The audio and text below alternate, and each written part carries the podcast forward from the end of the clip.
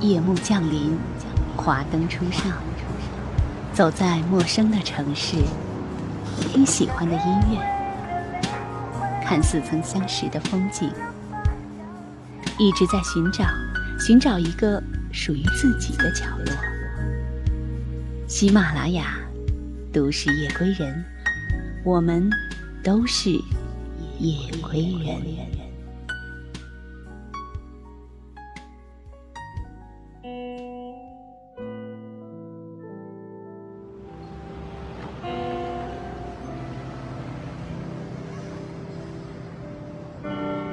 城市的喧嚣掩盖不了内心的宁静。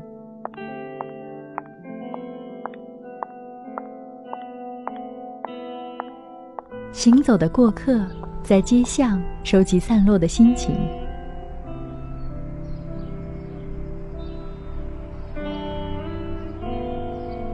未眠的呓语，只说给你听。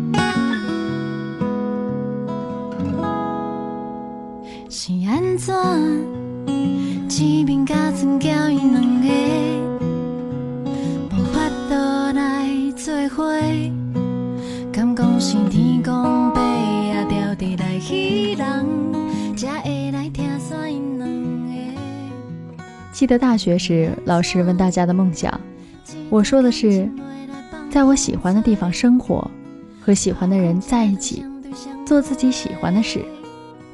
这几件事对我来说如此重要，我不能把选择他们的权利交给任何一个人，包括我的父母。亲爱的听众朋友们，大家好，欢迎收听今天的都市夜归人，本节目。由喜马拉雅和蔷薇岛屿联合出品，独家发布。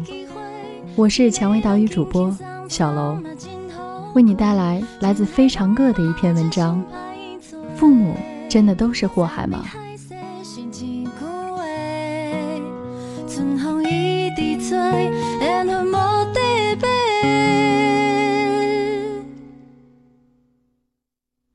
心的等待。Trôi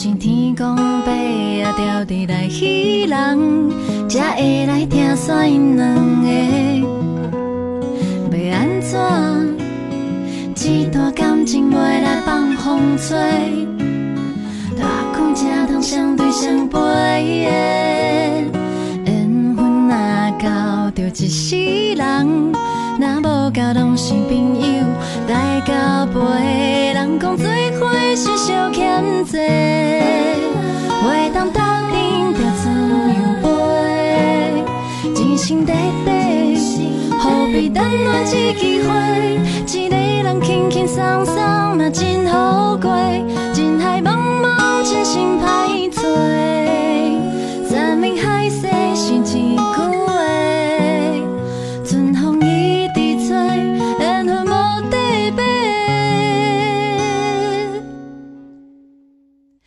心内等待，有缘人来做伙。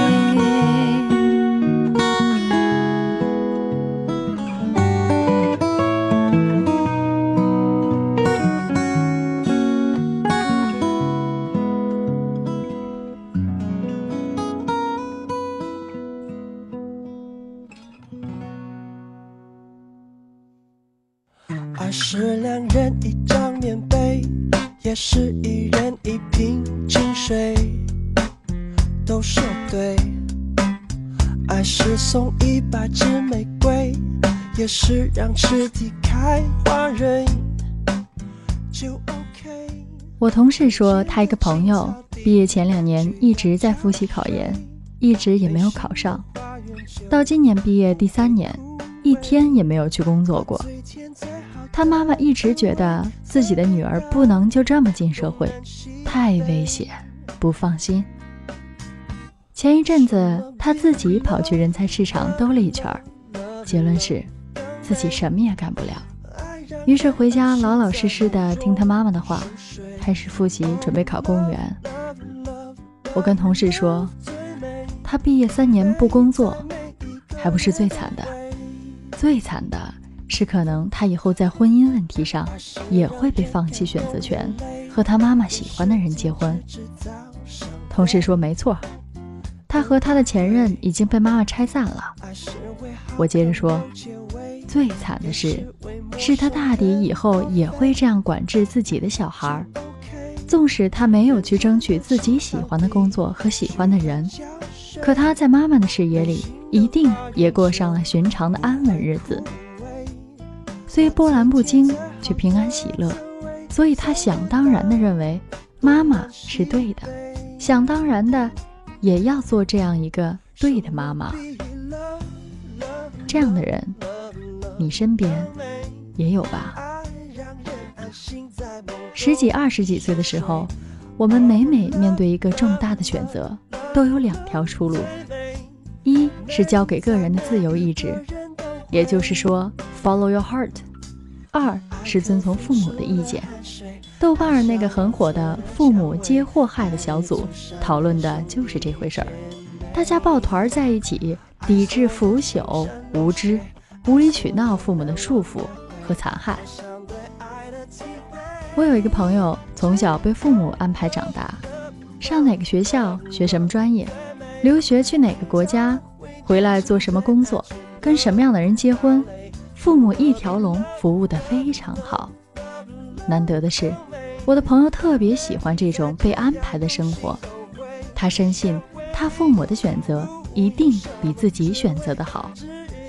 我从来都不期望靠自己的打拼能过上比父母为我创造的还要好的生活。十几岁的时候，他就这样对我说。十几岁的我很不理解这种人生态度。觉得人生怎么能就这么被安排了？前几日见他，他说过两年回国会去青岛的一所大学做行政，不教书是因为累。他爸爸打算好了。我说你在国外读了六年的精算和统计，如果去大学，干嘛不教书呢？扔掉多可惜。他说倒也是，考虑一下看看吧。见多了那些一边服从父母一边抱怨父母的人，现在的我觉得，像他这样毫无怨言的被安排，其实是一种福气。我有一个同事，青岛人，三十几岁，读书工作都没有离开过青岛，一直和父母住在一起。他的一个朋友曾指责他说：“像你这样的人。”永远也不会知道被房东扫地出门、无家可归的滋味。他很有底气地反驳道：“没错，你离开家出来打拼是你的选择，被房东赶出来是你的选择为你带来的。我离不开老妈，不出去闯荡，也注定了我不会有什么大出息。咱俩只是选择不一样，你不能因为被房东赶出去过就觉得高我一筹。”彼时。刚工作的我，正租住在一个时常有蟑螂出没的小破屋里。但那会儿，我觉得他说的对极了，在心里为他拍案叫好。承担自己的选择，为自己带来的一切，本就是理所当然的事，又有什么可炫耀的？我的这个朋友和这个同事，是我身边选择听父母的话的人当中，心态最健康的。不健康的，随手一抓一大把。大三下、大四上的时候，室友 L 参加了所有能够参加的考试，研究生、公务员、教师证、各种证书。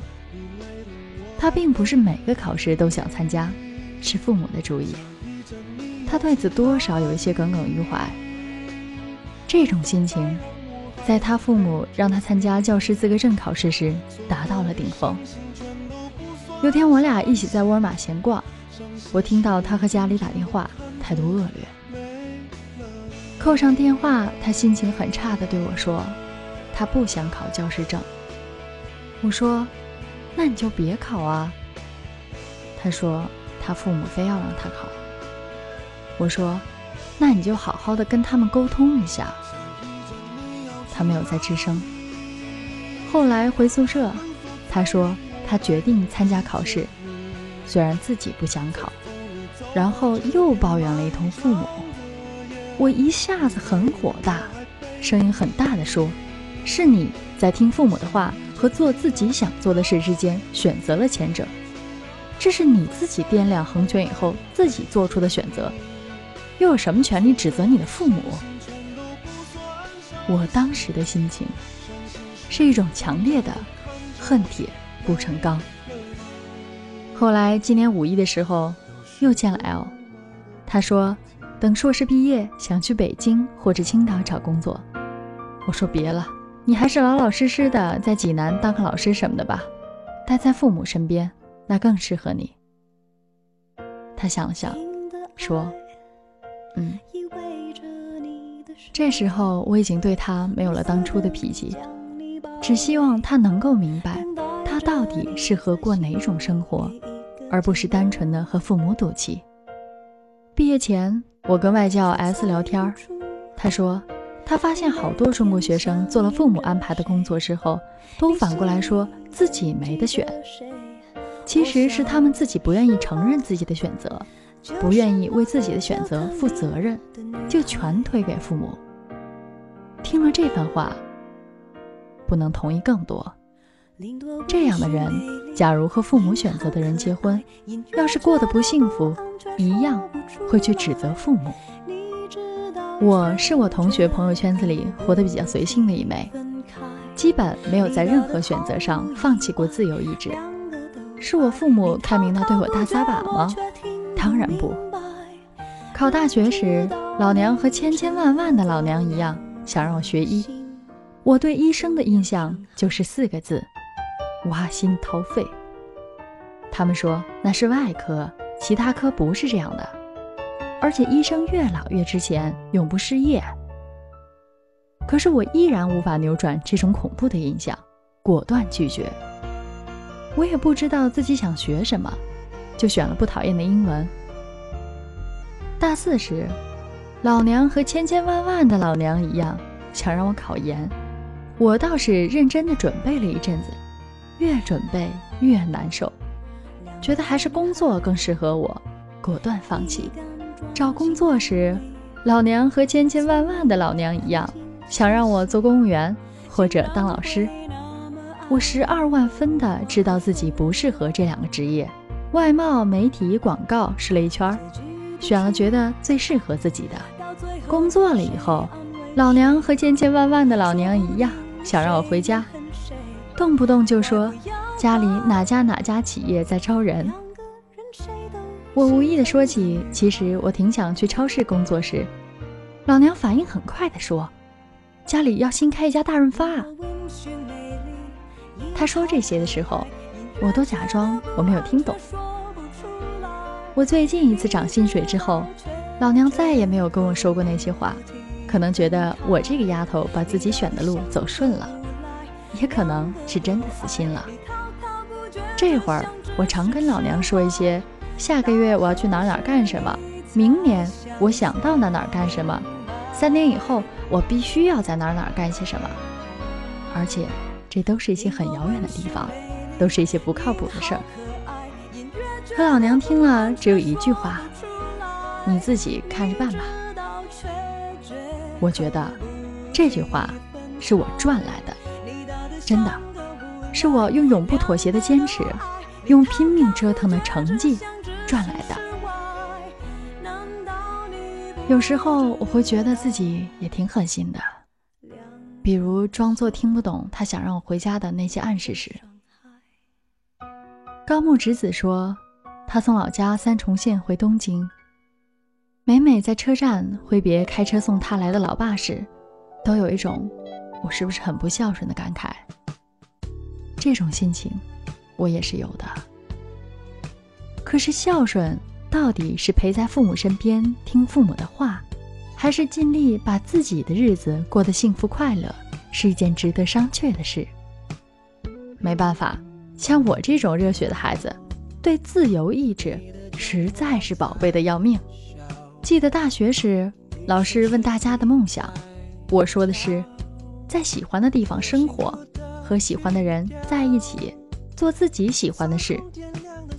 这几件事对我来说如此重要，我不能把选择他们的权利交给任何一个人，包括我的父母。很多一直贯彻自由意志的所谓成功人士，都在当下中国的年轻人群体里推广这种意识，比如圆月的黑苹果公益项目，比如无敌的如何管理父母讲座。不管是免费的还是收钱的，我都觉得是一件功德无量的事，也是社会走向的一种必然。张泉灵在北大毕业典礼上说：“常有人说，做喜欢的事。”并成为事业是奢侈，没几个人有这样幸运。如果你考大学时选的专业不是你喜欢的，而是你父母喜欢的；你的选修课不是你喜欢的，而是拿证多、学分好的；你求职不是挑你喜欢的，而是待遇好的。请问，你选择时从未拿喜欢当事儿，凭什么你会从事喜欢的职业呢？李新平说：“如果想成为自己真正的主人，就把自己现在活得好不好的责任，从他人、父母、家庭、学校、工作环境、社会环境中拿回自己的命运决定权。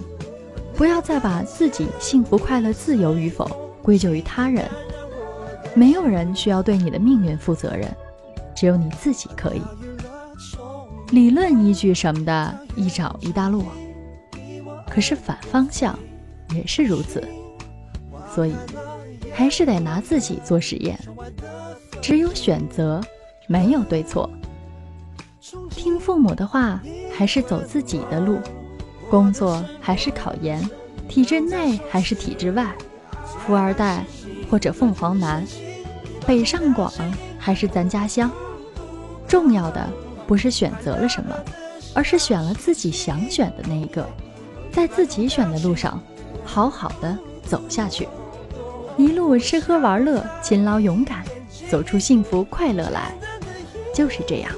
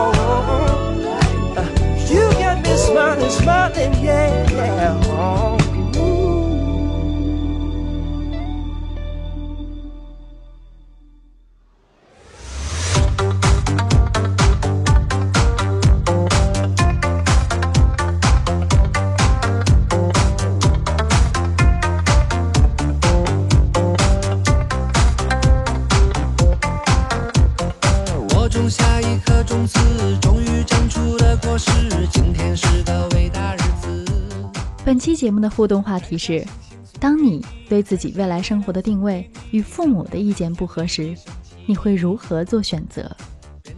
大家可以把想要说的话留在评论里面，小楼会不定时的对其中一些的留言进行回复。节目到这里就要和大家说再见了。想要收听更多的精彩节目，可以下载喜马拉雅手机客户端。如果你想了解电台最新的节目预告和电台近期活动，也可以在新浪微博搜索“蔷薇岛屿网络电台”，或者加入我们的微信：二四四二七六零六二二。如果想要咨询应聘相关的问题及推荐文章，可以加入 QQ 群：二四四二七六零六二二。我是主播小楼，此处温暖，不再孤单。我们下期再会。